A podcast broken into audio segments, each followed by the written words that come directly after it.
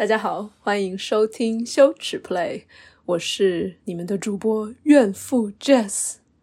啊，今天好怨呐！今天讲怨妇这个词，这个话题简直太合适不过了。嗯，我这会儿是周一，也就是满月，而满月就是月亮的引力把我们所有人压抑掉的所有的情绪都吸出来的那一天，我是这样理解的。然后我的阴道恰好又在流血，然后月经也是这样一个释放、排出所有的压掉的情绪的那一个阶段。嗯，再加上今天外面在打雷下雨，哇，就感觉怨妇力可以拉满了。嗯，真的很想要讲这个话题，因为市面上我真的没有看见有谁用一个不羞耻的角度来讲怨妇。或者讲这种怨气、埋怨、仇恨，然后什么都不满意的这种状态，你去翻看，不管是随便百度一搜，或者任何的公众号，都会是讲怨气不好、怨气不健康、伤关系、伤自己。然后你要怎么样去啊改变，做一个情绪稳定的人，或者是。啊，要怎么样去感恩、去转念，让自己不要有这些啊没有任何生产力又没有任何帮助的情绪。顶多顶多就是一些正念的老师教你啊，这个东西来来去去，它会来会走，但是很少有人去歌颂他，或者去赞美，或者去啊荣耀，去啊去去去去去崇拜，去各种就是你知道那个方向上的。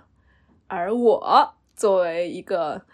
过去为婊子、为表匠证明的这样一个人，就哪儿人家嫌弃哪儿，觉得脏哪儿有污名，我就要去哪儿的这样一个人。哎，那上期我们讲完了荡妇，讲了情欲、性感，那今天就来讲怨妇。对，其实我刚刚就已经提到了荡妇和怨妇其实有很多的共同点。那第一个共同点就是他们都被污名，就是所谓的好人、正常人是不愿意去向这些地方的。怎么能够成为荡妇呢？怎么可以成为怨妇呢？这些都是脏乱差的地方。而了解我的朋友们都知道，在我眼中，所有的脏乱差，所有的被人鄙视、压抑、打击。啊，排斥、否认，然后假装看不见的地方，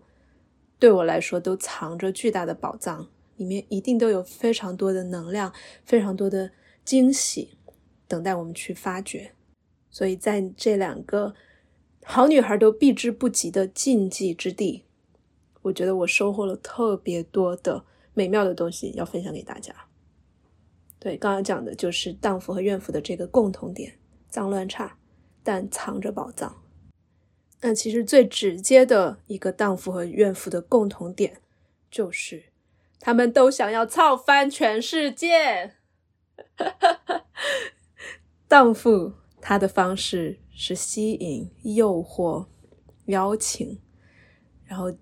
拉拢所有的人去进入她的一个享乐的世界。是这样一种操翻全世界。那怨妇，她就是通过愤怒，通过极大的仇恨、不满，然后要掀翻这个世界，就 是这种感觉。那我们来看一下啊，大家一想到怨妇，第一反应就是那样一个现形象，对吧？怨天怨地怨自己，我都快唱出来了：怨天怨地怨自己，然后唠叨。批评、愤世嫉俗，觉得这也不对，那也不好，然后谁都不行，就瞎逼逼那种，对吧？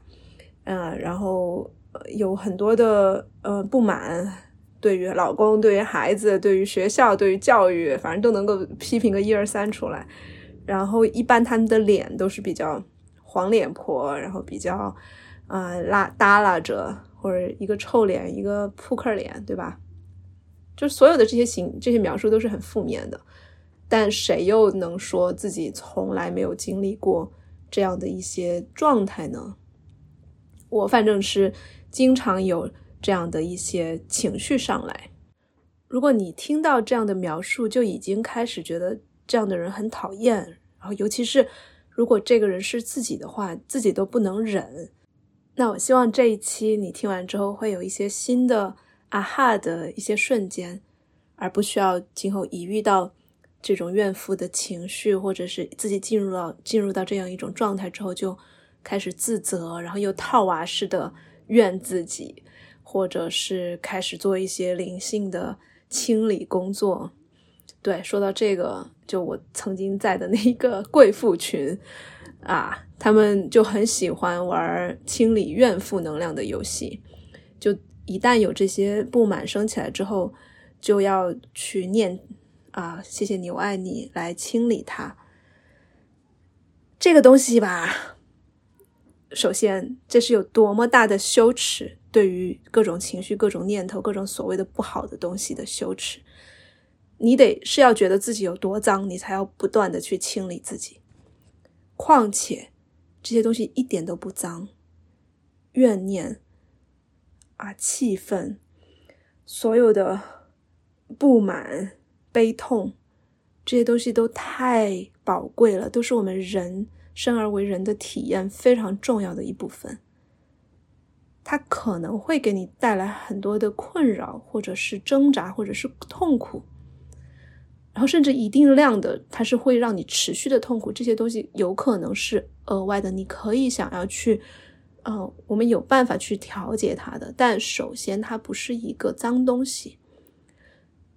而且它里面肯定有未解码的信息，或者是没有被催化的、没有被转化的很多的能量。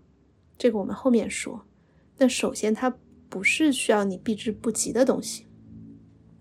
所以我们来仔细的看一下怨妇力，或者这个怨到底里面包含着什么宝贵的东西。先来看怨这个字，怨这个字，如果我们把它拆解开的话，它其实是上面是一个啊怨，下面是一个心，而上面的怨左边是啊古体字的话是月亮的月。所以你看，今天满月，但古代人是知道满月会容易激起各种各样的压抑的情绪的。而“院”字的右上角，它其实是一个跪着的人的形象，也就是有很多的委屈没有站直，蜷起来了。而在月亮和跪着的人下面，是他真正的心藏着的一颗心。这是我的解读啊。所以。跪着的那一个人，或者是蜷着的那个人，他就是那一个不断在抱怨、不满于现状、不安分、很多焦躁的那样一个人。你看，我在这里说的是人，不是女人。为什么我们一说到怨，更多的就想到怨妇？而且最有趣的是，大家想一下，古代的诗，尤其是《诗经》，还有其他很多的诗。写怨妇的，写那种啊埋怨老公，呃朝三暮四，然后出去找漂亮的女人的那样一种深闺怨妇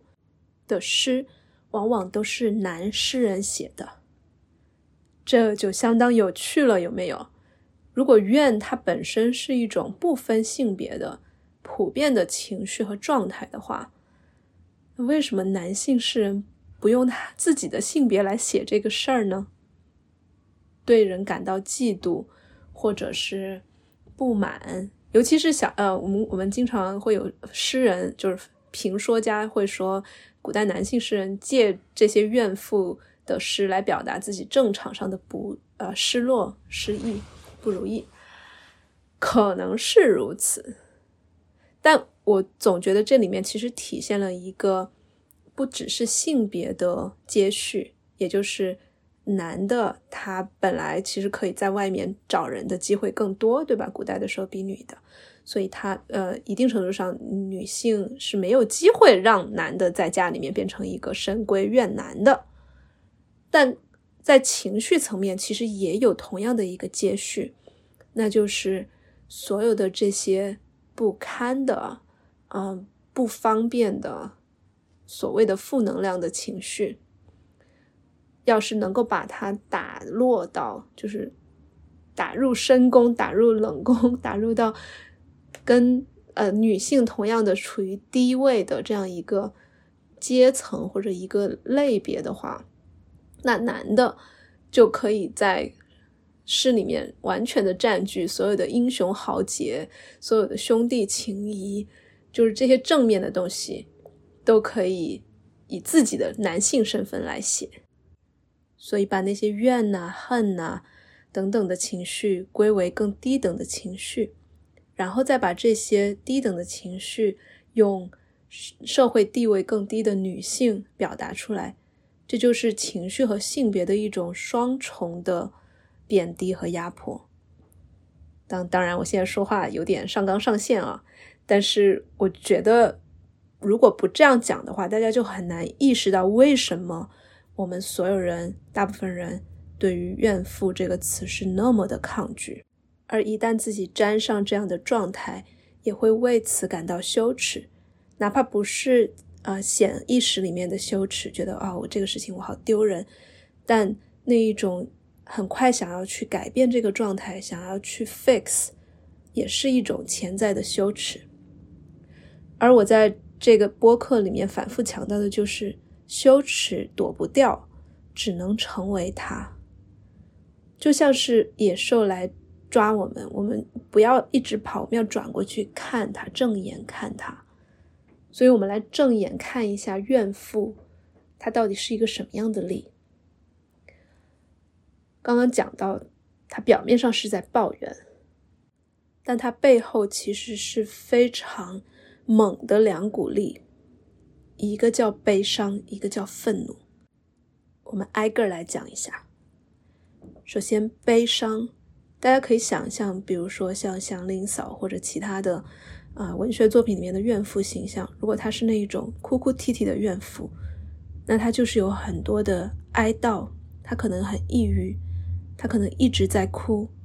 她可能有很多的悔恨，对于过去自己做的或者没做的事情，对于很多没有办法改变的已经发生的悲剧或者一些。啊，他就是不如意的东西，或者仅仅是可能嫁错了人，或者离开了故乡，去到了一个很远的地方。总之，就是有很多的悔恨和妄想，和不接受、不接受当下的那样一种很大很大的哀悼。而他的身体可能是蜷缩的，他可能是向下耷拉着的，像一朵花枯萎掉的。所以，这是怨愤、怨妇的悲伤的那一面。大家感受一下这种蜷缩感。其实，如果我们在大自然里面去看一朵花，它有绽放的时候，它有枯萎的时候，蜷缩是再正常不过的一个姿势了。但是在我们社会规训下的身体的习惯里面，蜷缩是不 OK 的。蜷缩看起来太弱了，太没有生产力了。太给别人添麻烦了，所以以至于我们有时候所谓的大家会经常见、经常说要想躺，真的躺下的时候也躺不踏实。真正的蜷在被窝里面懒的时候，我们是不允许自己，比如说不刷手机、不啊看不看电视、不玩其他的，就只是蜷着，然后就只是很丧。这样一个姿势，他他没有任何的创造力，没有任何的解决问题的这种倾向的一个姿势是不被社会接受的。而如果一个女人或者一个人，她把怨妇力拉满，拉满是什么意思？就是我首先不觉得她是错的和不好的，所以我可以。fully 就是全然的去体会那样一种蜷缩，就是体会它。你拉满了之后，你这个动作本身对于社会的、对于蜷缩不 OK，就是一种反抗，它本身就非常有力量。这就是怨妇力悲痛的那一面。那当然，我们想象中的怨妇其实还有一个形象，就是。非常的爆炸，然后抓马，有很多的毁灭欲。就比如说，在关系里面，因为对自己不满也好，对对方不满也好，就想要砸东西，就想要啊骂人、打人，甚至然后有很多的暴力幻想，然后这些都是一种可以说是死亡本能的一种驱动，它一定是。有原因的，他一定不是说这个人本身有问题，或者本身这个人有多多少多少的创伤，可能有。但是如果一个人，尤其是一个女人，能够那么愤怒，你难道不关心她经历了什么吗？是什么让她那么的愤怒？很可能她在当下那个愤怒是不成比例的，她对面的那个人是冤枉的，没有那么大的就不该承受那么大的火。但是，往往不成比例的愤怒，它其实是在更大的尺度上是恰好成比例的，因为他过去可能吞下了无数的委屈，他讨好了无数的人，那些东西都会存着积压着，然后那到某一天，百倍千倍的释放，还回去。对，如果你这会儿升起了评判，我们先搁置一下这个评判，我们只是去欣赏一下，从美学的角度欣赏一下愤怒这种爆炸，当然是一种美学。如果我们去看希腊神话的话，里面有复仇三女神，对不对？她们一个代表不安，一个是记恨，一个是暴尸，她们三个永远在一起去追逐那些啊，在古代的希腊神话里面是。亲属间谋杀的人，但是可以推广到所有的世界上的不公。同样的，印度神话里面也有卡里这样一个女神。大家发现没有？就同样的，虽然说很多的英雄角色都是男性形象，但是说到愤怒、复仇这样的一些带着这样情绪的神，往往都是女性。或许古人早就知道，一个女的要是真的生起气来、负起仇来，那是惹不起的。对，所以这就是我们日常生活中的那些怨。如果我们把它拉满，拉到两个极端，一个就是大悲，一个就是大怒。我们当然不需要所有的啊情境下都会去。采用这样的非常极致的方式去表达和去向人诉求，然后有给人反馈，但这两个位置是客观存在的，对吧？就像是你有一个零到一百的标尺，你不一定随时都站在零和一百那里，但是你要认可到零和一百的存在，而这个极大的愤怒和极大的悲伤，它就是怨妇力。的两个极致的存在，而越是能够去占这两个位置，对，在这里我讲的不是说你要去就是拉满了，比如说你的愤怒，你要去把世界给烧了炸了。我们在不违法的前提下，这个是我要强调的啊，因为你要真的去做那一百和零的事情的话，它可能不持续，就你可能是一个烟花 爆爆的很灿烂的那一下。的一个表达，但是它对于你整个生命来说是不持续，所以是不值得啊推广的。所以在这里，我要强调，我们说到的占零和一百的位置，是一种在体验、在情绪、在在审美、在创作、在想象的疆界，在这个领域里面去占这两个位置。Again，再说一遍，不是让你去杀人放火，我也一点都不。欢迎不支持这个事情，我自己也 没有做过杀人放火的事情，OK，但是我脑袋中想过，也允许自己这样想。好，所以如果在这样一个幻想的领域，在这样一个情绪体验的领域，你可以去占所有的位置的话，那你就是一个你的情绪 all over the place。就英文我很喜欢这个表达，就是好像是。嗯，你画油画或者水墨画，你的油彩铺的到处都是，你在泼墨，你在你在扔东西，你在你你一会儿上蹿下跳，你又哭又闹，你的你你笑起来是大笑的，你高潮起来是大叫的，就那样一个 all over place 的人，他其实是一个非常有生命力的人。或许你听到这里，你觉得这不是你的价值观，那没问题，OK。我想要讲给那些不相信情绪稳定这几个词的人听，那就是只有好女孩才是情绪稳定的，而好女孩根本不存在。这是什么意思呢？就是好女孩是社会也好、家庭也好、文化也好加给我们的一个束缚，而且这个束缚是一个双重捆绑，是一个矛盾的东西。比如说，在情绪方面，所谓的好女孩是一个既善解人意，又不能够把自己的悲伤或者愤怒宣泄的到处都是的那样一个女孩。她既要会共情，但又不能共情过度；她既要真实表达，但又不能表达的过于真实；她既要可以哭可以笑。但是又不能大哭大笑。虽然没有任何一条明确的法律或者是什么样的政策规定我们女孩必须是这样的，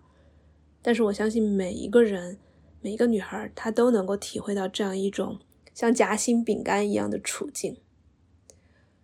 而在这个夹心饼干里面，其实是没有正确答案，没有一个完美的样子的，并不存在一个说。我找到一个刻度，在那里，我既不过左也不过右。我找到一个刻度，我既有情绪，又不不太啊过分的宣扬，是找不到那样一个位置的。你以为你找到了，接下来一定又会有新的标准，或者是一些别人的评价，会让会让你开始二次怀疑，说我是不是要重新去找这样一个位置。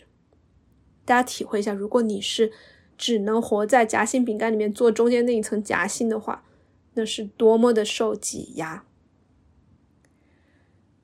所以，如果我们不存在安全的刻度，没有对的答案，而且这个双重捆绑本身，这两个既要又要，既不能又不能，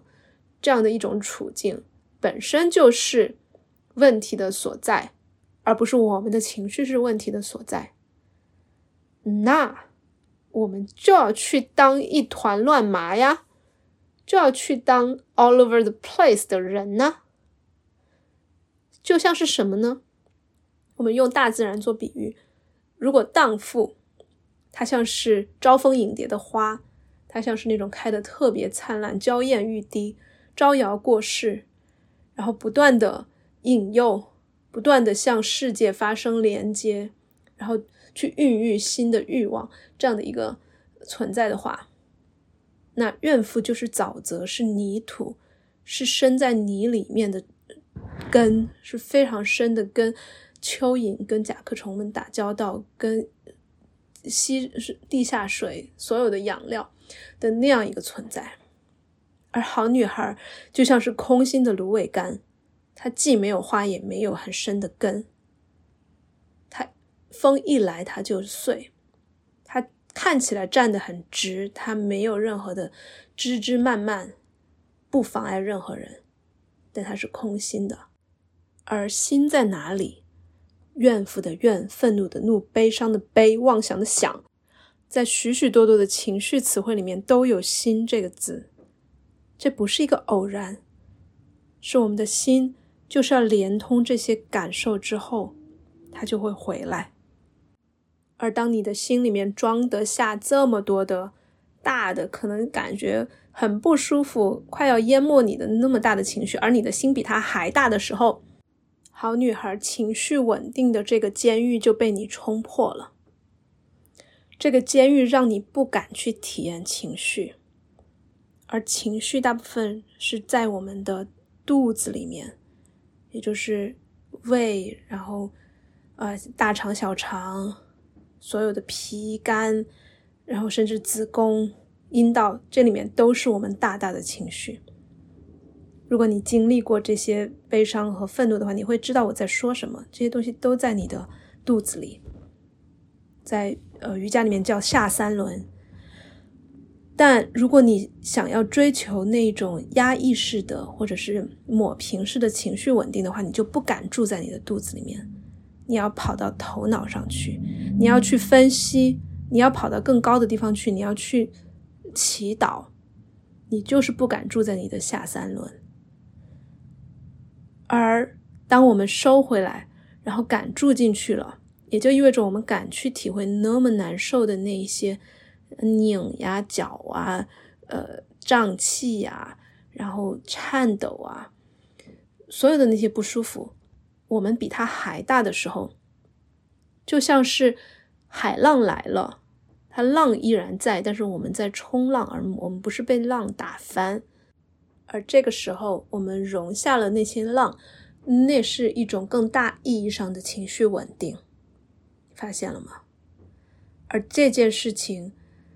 要去修确实不容易，所以假装修一些什么，看到遇到事情啊，一转念或者是情绪一个深呼吸，他就走了。这种东西它是表面上的，他没有真正的走开，因为你从来没有正眼看过他一次，他不会走的。他等，他在等你看他，他在等你感受他，感受完了，他可能会走，可能会转化成其他东西。但是，那一种通过维持表面和平得来的情绪稳定，不值钱。嗯，好吧，听到这里，你可能会想，可是怨妇力或者是怨妇的这种状态真的很难受啊！我在那样的状态下，确实也感觉到不性感，然后也自己看着镜子里面自己皱着眉，咔耷拉着个脸。确实也不舒服，也很想要去调整它，然后又不知道该怎么办。然后你现在又讲怨妇力也是个好东西，要要去，那我该怎么办呢？我要做些什么吗？我还是什么都不做吗？什么都不做，好像我又没到那个境界。我特别理解这种状态。所以，如果你正在一个很抱怨、很不接受当下、很不感恩的状态里面，我很理解你，因为我知道一部分的你是希望改变他的，是希望让自己更加舒适，然后更加安全的，这是正常的。嗯，哦，话说再补充一句，说到这个不感恩啊，哎，我再来吐槽一下，就是现在很多的灵性正确会讲感恩是一种最高意义上的呃能量形式，最高频的存在。啊，你甚至要不管是要显化呀，不管是怎么样，你要想象你已经得到了那个东西，所以你要去感恩，你要去谢谢。哎，不啦不啦不啦不啦不啦。当然，当然，感恩我们都知道是一件很善良、很好的事情。但是在什么情况下它会变成一种毒药呢？就是在你本来就不感恩，你你的整个的状态就是。我有不满，我有愤怒，而且这个愤怒很可能不是你个体的，是你基于一种集体的处境，你产生的一种更大意义上的愤怒。这个东西多好啊！你这个时候要非要强拧着说，可是我应该看到我的生活已经很好了，一切都是最好的安排呀。感恩会变成一种自我 PUA 的方式，或者是自我否定你现在正在经历的情感的正当性的一种很。霸凌的方式，更重要的是，女性向来就很擅长感恩。我们很喜欢得到一样东西，就会很善良的去感谢，然后去感谢给予的那个人，或者感谢我们的运气，感谢宇宙。这些事儿本来就是我们很擅长的，但是不感恩、不满、不愿意、不开心、不高兴。这些事情是女性不被鼓励的。我现在说的是一个大范围啊，不被鼓励、不被庆祝的东西。所以，如果我们真的是要去练的话，我们要去练自己不擅长的那些东西啊。对于很多女性来说，要练的就是回到下三轮，回到肚子里面去体会那一些很难受、很拧的、很。呃，卡的很恶心的，很多的东西都在肚子里面。Anyway，我们回到刚才的那个问题，就是这种怨的状态和这些气确实让你不舒服了。你可以做些什么就前提是不是基于一种逃避或者是羞辱自己的方式说我要 fix 自己，而是我怎么样去滑这个雪，我怎么样去冲这个浪，让自己冲的更愉快一点。我们从这个方向上，我有几个啊，不管是思维的还是啊行动上的一些小 tips。第一个就是不要把它当成自己的东西。你可能会觉得你正正在经历的那些怨念、那些痛苦、那些愤怒很私人呐，都是因为自己的原因啊，都是自己经历过的事情呀。我所说的不把它当成自己的东西是，呃，这样一个理解，也就是你把它想象成一种原型，就荣格意义上的 archetype。archetype 是什么东西呢？它就像是，如果我们的潜意、我们的显意识只是一个冰山一角的话，我们潜意识里面有我们自己不知道的个人的体验，或者没就是记忆里面没有的，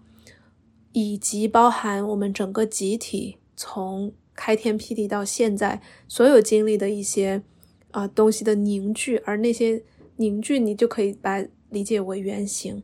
比如说荡妇、怨妇，然后。啊，什么世界上的国王、爱人、武士，就有很多的这样的原型嘛。所以怨妇也只是原型的一种而已。所以每当你有了怨妇的这样一种感受的时候，你可以把它想象成你正在和集体无意识里面的一个原型产生交集和碰撞。大家肯定有这样的体验，就是有的经历它过来的时候，就像一个云。罩着你，然后过一会儿那个云又走了，你又你又进入了另一种状态，然后过一会儿另一个云又进来了，它就是这样的一个体验。所以你先不要把它当成自己的，你就看成是，哎，我又跟人类深处的这样一种啊，经常被忽视、被啊鄙视、被碾压的一个状态，我又跟他发生交集了。这似乎是人类需要经由我来体验那些被压抑的东西。那我就体验一会儿呗，因为他过一会儿可能又去找别人了，又从我身体里面穿出去了。所以这就是不把它当成自己的东西，然后只是去任他跟他交集一阵子。那另一个不把它当成自己的面相，就是我自己非常喜欢的，也推荐过无数次的受施法冥想的思路，就 Tonglen Meditation。很简单，就是你去想象。也不是想象，因为这就是事实。你去想到，这个世界上就在此时此刻，一定有跟你感受着一样的怨念的人，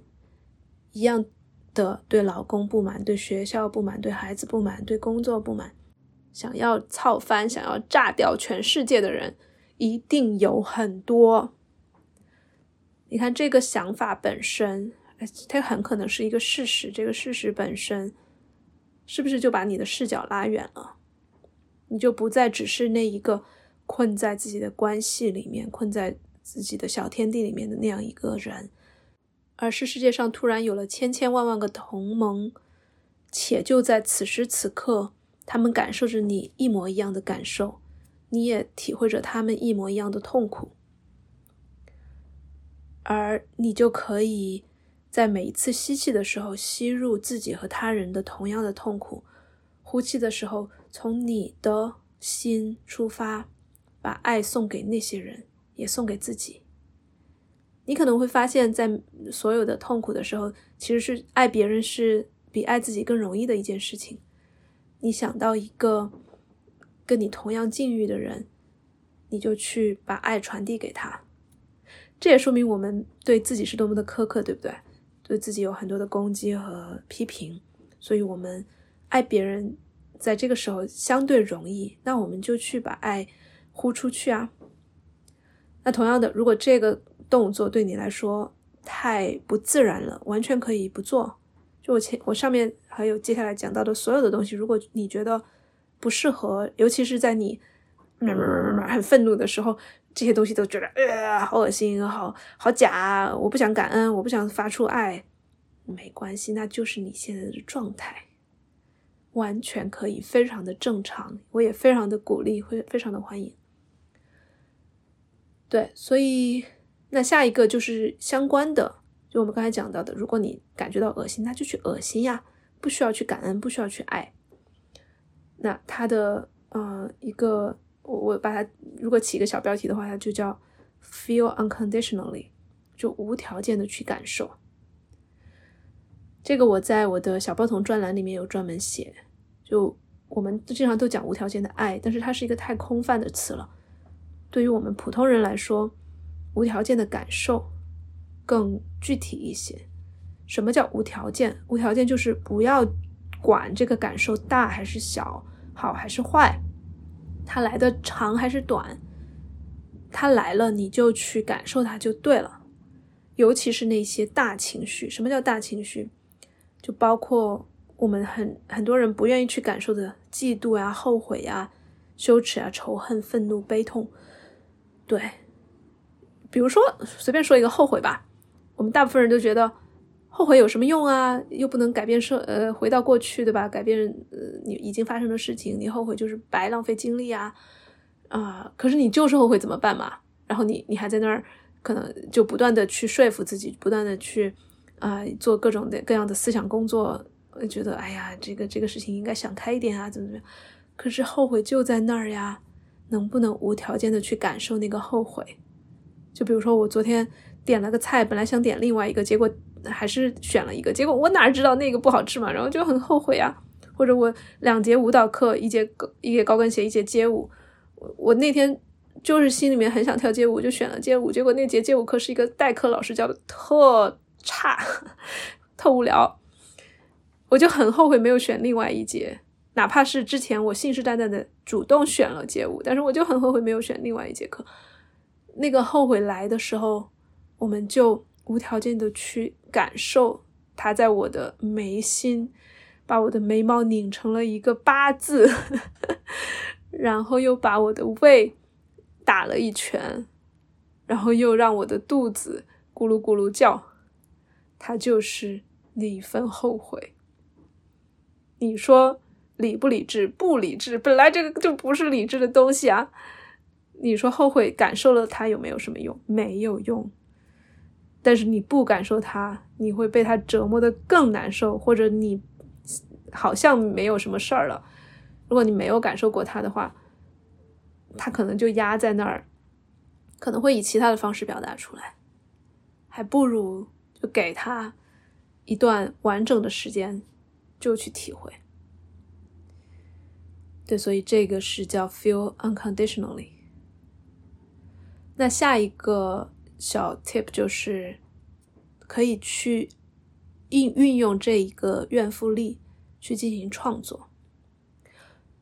我在这里说的创作，不是说让你要去一定要去写什么东西、画什么东西，当然也可以。我自己有一个怨妇诗集，就是因为我发现我每当有这些怨念的时候，如果我没有一个创作的出口的话，我会完全把呃气撒在老公和孩子身上。但是我知道那样对他们是不公平的，因为我 again 就是如果怨妇是一个一个 archetype 一个一个原型的话，我相当于是一个管道，我可能在那一刻体会到的怨念和怨妇感。其实是属于全人类或者全女人的，所以完全通过我这里爆发在两个无辜的男人身上也是很惨的，所以我知道这一点，但是它又非常的巨大，就是那一些对于比如说平凡琐碎的家庭生活，对于啊什么婆媳之间的那些小小的，但是又有一点啊小就是家庭政治的那些东西的不满的烦躁。它那么的大，它根本就没有办法被我小小的身体所包裹，所以我必须要让它出来，必须要有出口。那我的方式就是，我有专门的一个文件夹，叫怨妇诗集，里面全是我如果把愤怒拉满，如果我把哀悼、把蜷缩拉满，我会写出哪些什么样的话？那这一本诗集是绝对不可能让。让我的老公看到的，他知道我有这样一本诗，但是我们都都，呃，就是很默契的觉得这个有的东西就是不能够完完全全的透明，因为本来也不是指向他的，但是如果他看了，他肯定会就是多多少少会受到影响。那这本诗的内容我也是几乎不分享给任何人，只有那种极好的啊诗友，嗯，我很信任的一个诗人朋友，我会发给他看，然后他也会觉得说哦好猛啊，这个这里面的诗。然后我也曾经给不太。理解这样的一些情绪的人看，然后他们就真的 take it too seriously，觉得我这个人好坏呀，或者怎么样。所以大家如果有这样的创作的话，要小心分享，就是小心你分享的对象，就是一定要是能理解你且理解你的这个怨妇状态，它不等于全部的你。你不小心跟怨妇的原型有了交集，它是一个很自然的事情，但它不等于你永远都是这个样子。所以，同样的，我也可以搞一本怨妇画册。我还没有真正的全部把它弄成册，但是有时候在怨的时候会会随便画两笔。对，话说我在这里说的诗啊画呀，大家都不要觉得是特别严肃的东西。你有时候就是写两句、两句、两行字，随便就是拿一个笔在纸上画一团毛线，它也是一种表达，它也是你的创作。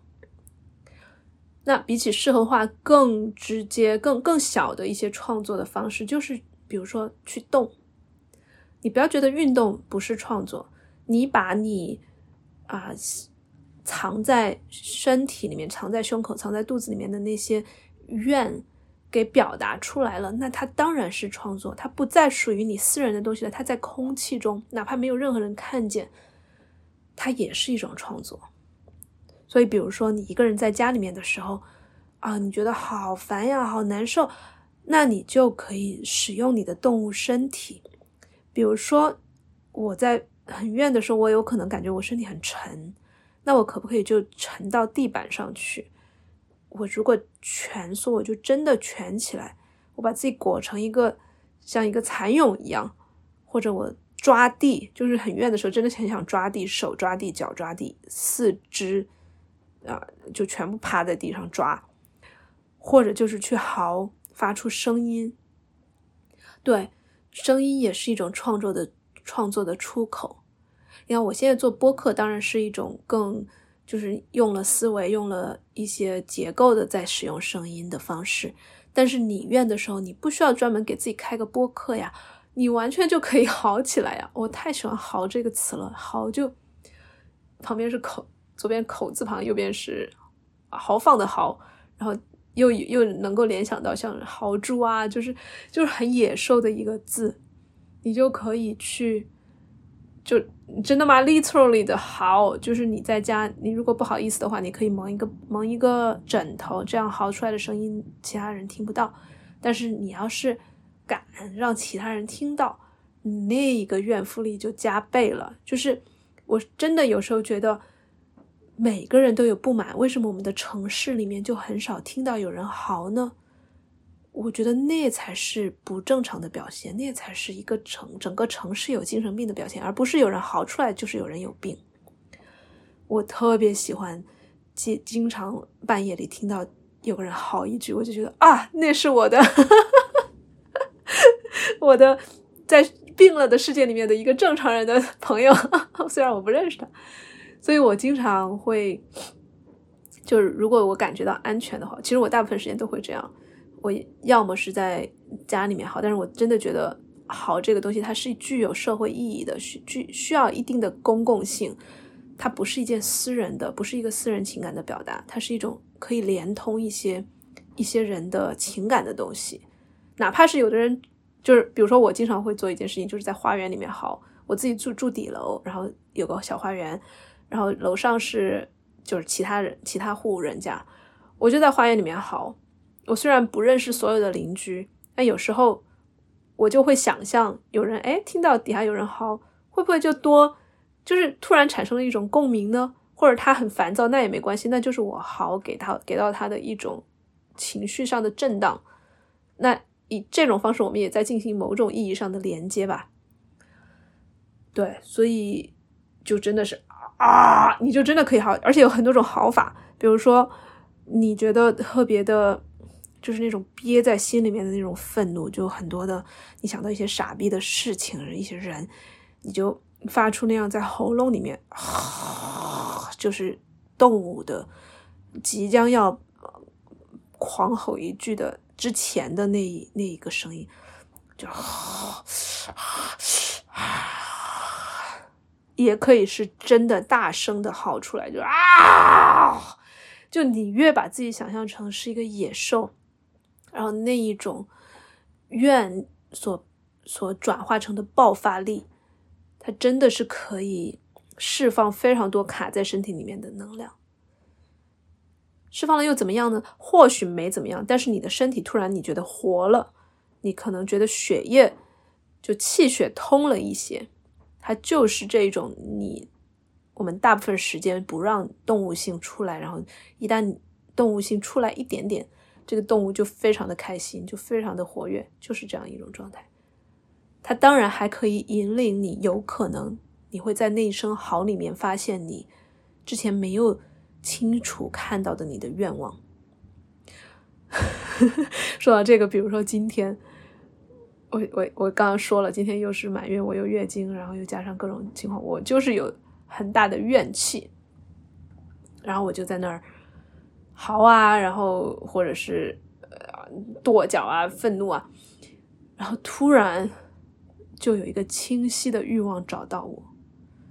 那就是我不甘于现在因为结了婚生了娃，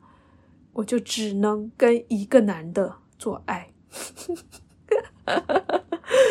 哇，我。当我嚎完了之后，我我其实以前当然有这样的想法，但是没有发现它是居住在身体很深处的一个欲望。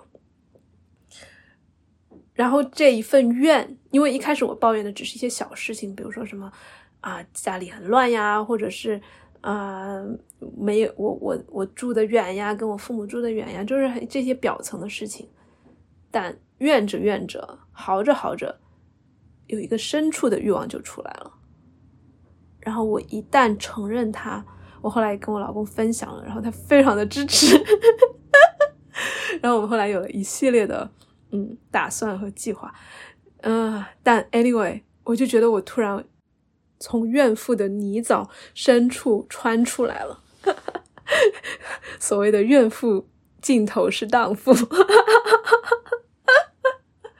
啊，太逗了！我这个完全是没有想到，随便说的一句话啊，完全没有科学依据。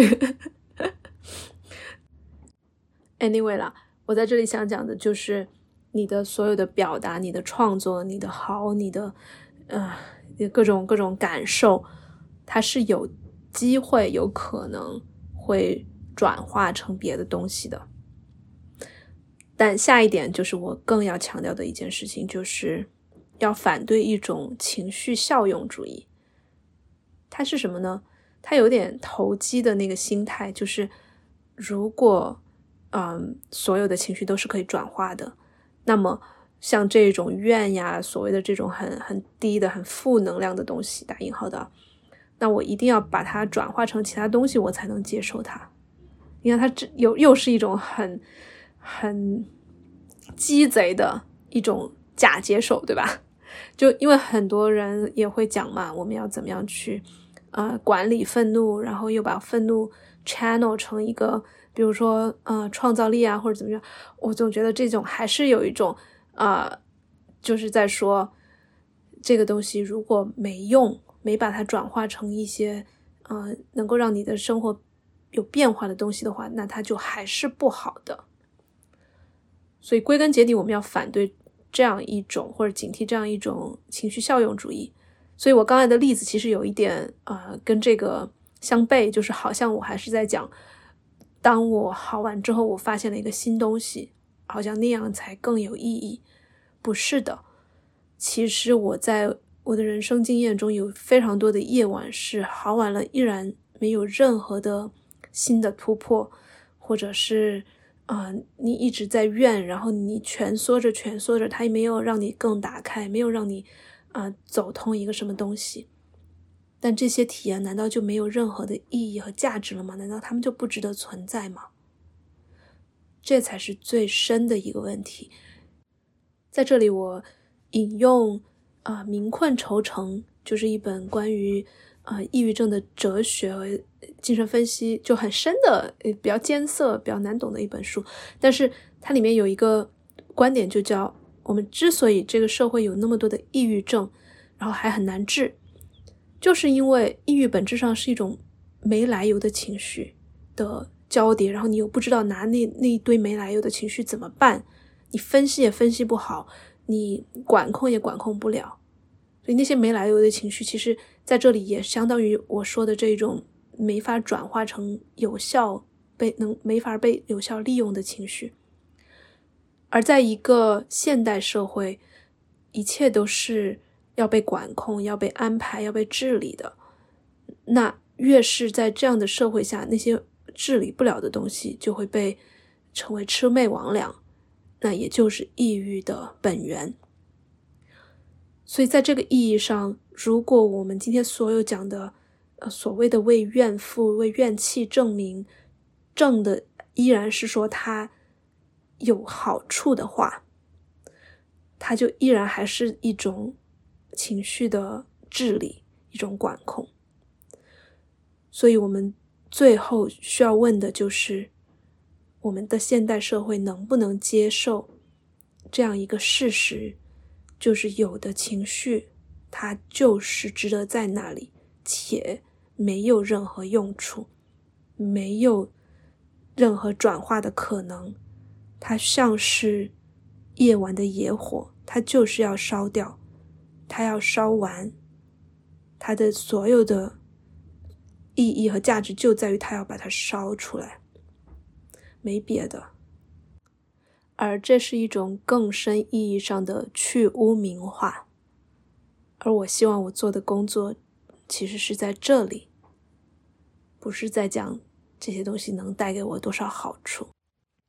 那最后一个 tip 就是，既然怨妇是一种超越个体的力，那么我们最好是要聚起来，以超越个体的形式去彰显它，去表达它，去创作，去庆祝。去转化或者不转化，你想象一下，如果是自己一个人关着门在处理、在面对，就是不好玩嘛，多无聊啊！然后要是有一群疯女人、怨妇，然后一会儿又嚎一句，一会儿又哭一声，一会儿又 变成荡妇了，在一起。不断的给彼此加戏、加码、加持，然后一起煽风点火，去想象，去打破一些禁忌，去谈论，去甚至在呃，again 就是不违法的范围内去幻想任何的可能性。有一群女的在一起，真的可以很疯，所以我会鼓励大家去。呃，找自己身边你觉得是这一卦的小姐妹，嗯，你可以把这一期播客或者上一期或者我播客任何一期发给她，或者推荐她看一些类似的书，然后你们就可以建立一种就是超越只是八卦或者是啊买买买的这样一种女性友谊。那我也不知道接下来会发生什么。我也许你们就是在聊天的时候就谈话更加有趣、更加深了一些，更加呃彼此释放了一些呃禁忌的压抑的能量，或者你们就一起开始做了一些事情，谁知道呢？对吧？你要想想看，这个世界上所有的伟大的啊女性运动或者争取到的权利，其实很多都是来源于一开始几个朋友聚在一起。每时不时的一起喝个酒聊个天，就聊出了一场革命、一场运动来。所以不要小看了就身边的朋友聚起来的这个力量。那当然，这周五的晚上，呃，北京时间八点到九点半，我也会有一个线上的这样一个聚会。那我们这一次的主题呢是子宫力，也就是我们前面讲到很多好女孩。不敢住在下三轮，不敢去感受那些情绪，那我们呃干脆就花这样专注的一一段时间，大家一起聚起来，把这个力也聚起来。然后我会带一个冥想，然后我们也会有很多的交流。那在这一个活动之后呢，呃，很可能是下周的星期五，我会有一个后续的更深的一个活动，在那个活动上，我们会进一步的打开子宫力，去把所有的打引号的负面情绪，去带上一层我们的情欲的力量在里面。那在这里，情欲的情就不只是我们所说的男男女女之间的小情小爱的那个情，也不是性欲，而是情感的情，就是我们的所有的呃，比如说你想象中的愤怒啊、悲伤、嫉妒、恐惧，这些所有的情绪，其实都可以把它情欲化的，都可以加一层风骚浪贱的那一种小性感在里面，或者大性感在里面，然后它就变成一个你。从来都没见过的东西，嗯，这就是情绪炼金术。这是我们会在子宫力那一个工作坊之后打下了基础之后，我们再进行的一个活动。所以我非常的鼓励大家这两个活动都报，因为它是一个层层递进的关系。如果会错过直播的朋友或者在海外的，我们也可以看回放。那具体的报名方式，大家可以回复“子宫力”就可以获得。我们先从这周五的晚上开始，很期待见到你。如果你已经报名了，或者正在考虑报名，你也可以想一下这样一个问题：就是当我想到子宫的时候，我会联想到什么？我会产生哪些情绪和身体的反应？这是我们到时候也会用它来开场的一个问题。嗯。